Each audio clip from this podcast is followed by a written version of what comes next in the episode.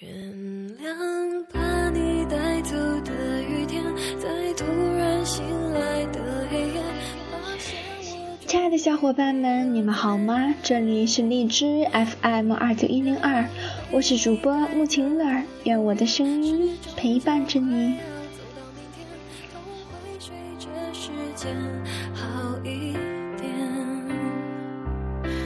那些日爱久了，是不是就只剩下习惯？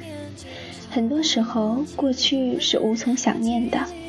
遗失了发黄的照片，遗失了曾经保存很久的东西，遗失了枯萎的记忆，伸出手抓不到任何东西。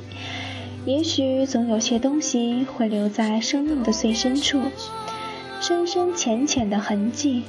当心轻轻抚过，已不会感到疼痛了，只有一份麻木。喝着咖啡，苦苦的滋味，快乐与忧伤。一切都已经成为了过去，依然能够感受到那份真实的感动、虚伪与悲伤，眼泪悄悄地滴落在咖啡里。把你带走的雨天，在渐渐模糊的窗前。记得有人说过，当你的眼泪忍不住要流出来的时候，睁大眼睛，千万别眨眼。你会看到世界由清晰到模糊的全过程，心在眼泪滴落的那一刻变得清澈、明晰。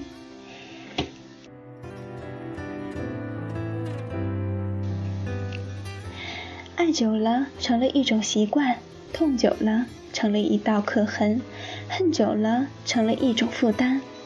没有了的爱情，从火热走向平淡，或许就是我们一直在追寻的一种永恒吧。虽然我们都不知道，这份平淡还是不是会那样的让人心动呢？只是等待，无论时间是否冲淡了一切，心却在它原来的位置。以固执的方式、速度、执着地跳着。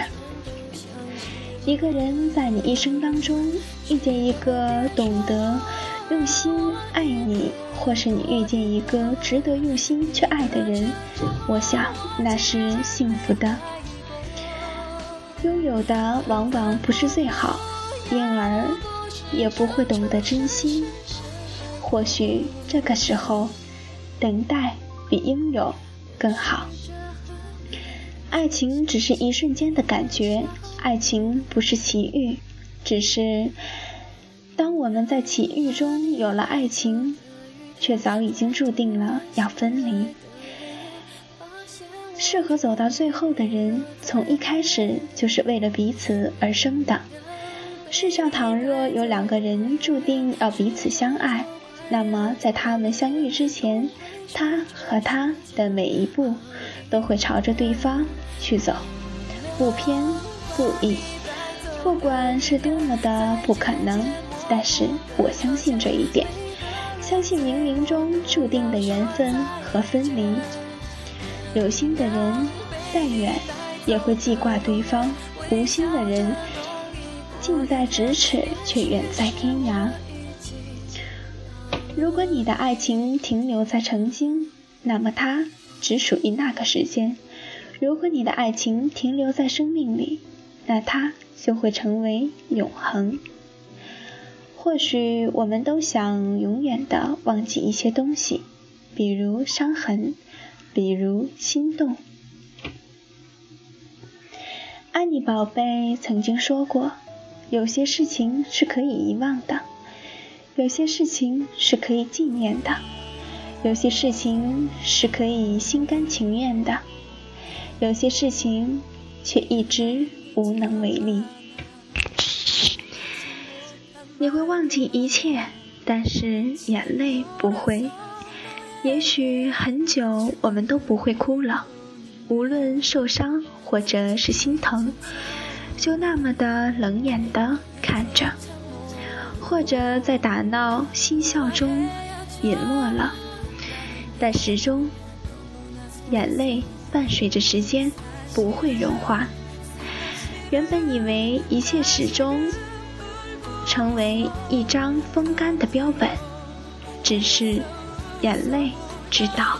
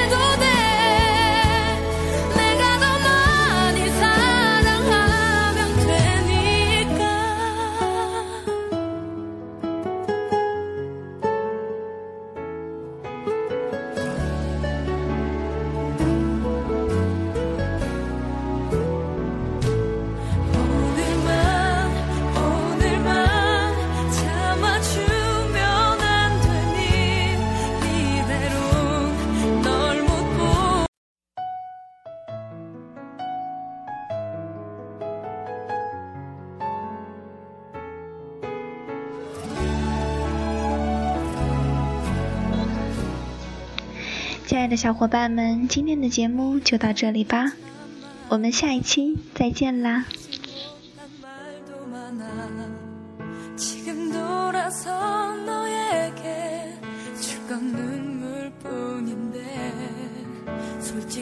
참